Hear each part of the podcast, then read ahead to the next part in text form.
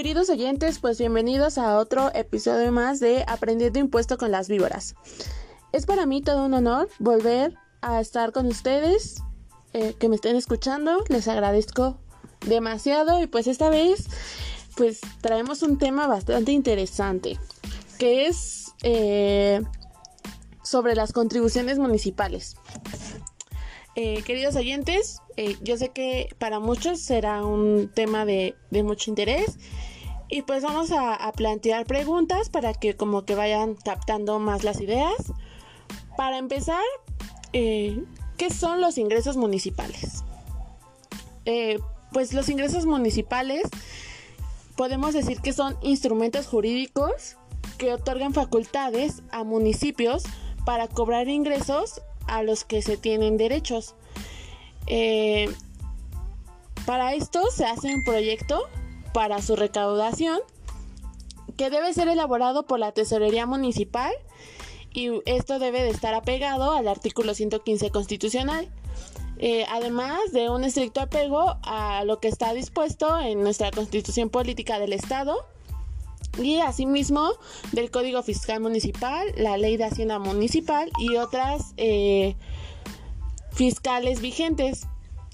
Eh, asimismo, pues los ingresos que se percibe o que percibirá el municipio eh, deben de estructurarse tomando como base recursos monetarios que recauda el mismo municipio mediante la tesorería y pues asimismo por el concepto de cobro de acuerdo con la ley de ingresos.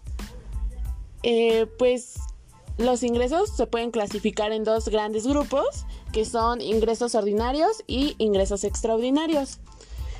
Eh, bueno, espero ya hayan captado un poquito eh, la esencia de esto.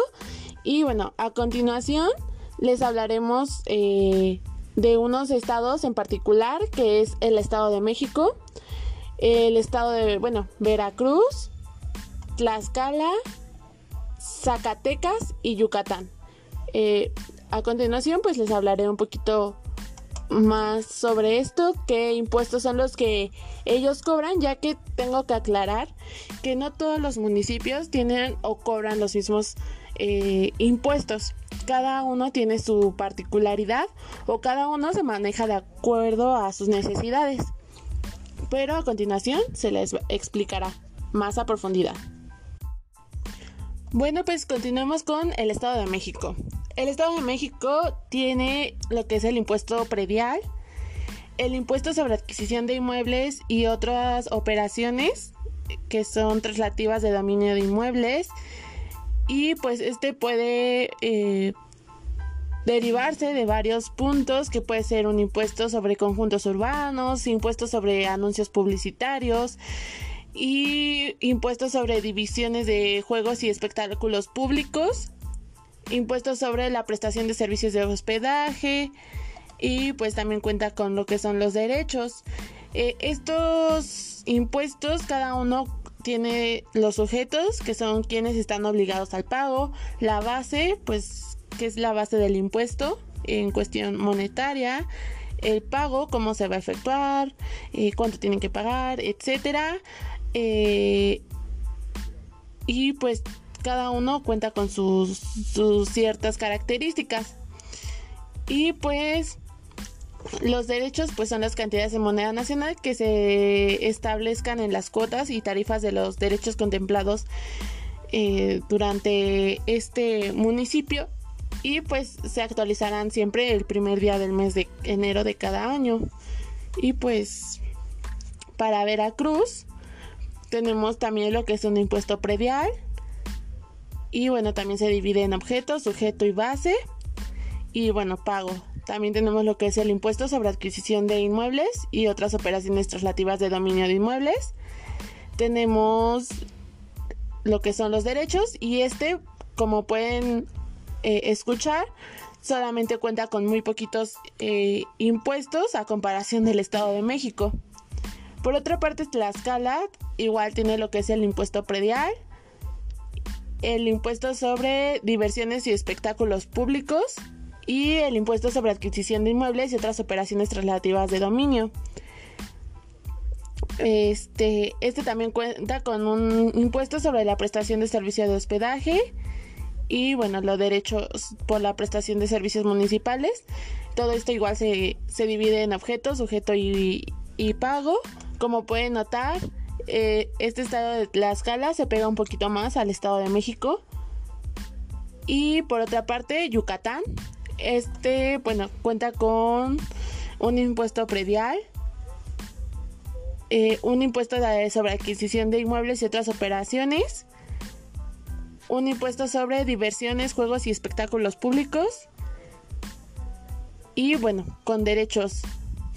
Como van escuchando, eh, no todos los, los estados tienen los, o municipios, ajá, de cada estado tienen los mismos derechos o las mismas, eh, por así decirlo, obligaciones de pagar ciertos impuestos de cosas. Unos tienen más, otros tienen menos. Por ejemplo, el estado de, de Tlaxcala, no, el estado de Yucatán, perdón, este tiene más derechos que, que otra cosa. Este cuenta con muchísimos derechos. Y pues el estado de Zacatecas igual tiene un impuesto predial, tiene el impuesto sobre adquisición de inmuebles y otras operaciones relativas de dominio de inmuebles. Tiene el impuesto sobre anuncios y propagandas, impuesto sobre la diversión de juegos y espectáculos públicos. Y bueno, esto sería todo. Cuenta con igual con derechos el estado de de Zacatecas. Y si se dan cuenta en todos los estados que les mencioné anteriormente todos están eh, o concuerdan o ajá con el pago de impuesto de predial pues este es un impuesto que tan bueno en el Estado de México están obligadas al pago a las personas tanto físicas como jurídicas colectivas que sean este propietarios o poseedoras de, de inmuebles en el estado pues la base será el valor catastral, catastral ajá, declarado por los propietarios y pues el pago del impuesto se efectuará en una sola exhibición durante los meses de enero, febrero y marzo. Em, este bueno fue el más sobresaliente de todos los, los estados que les mencioné. Y pues el pago de impuestos es muy importante eh, realizarlo, ya que estos impuestos pues benefician. Bueno, según, ¿verdad? Porque hay veces que el municipio no hace buen uso de ellos y, y podemos observarlo en las calles con baches y todo eso. Y se supone que estos impuestos que se recaudan, recaudan debe ser para pues arreglar todo este tipo de problemas, baches, fugas, darle mantenimiento al municipio porque pues son impuestos municipales.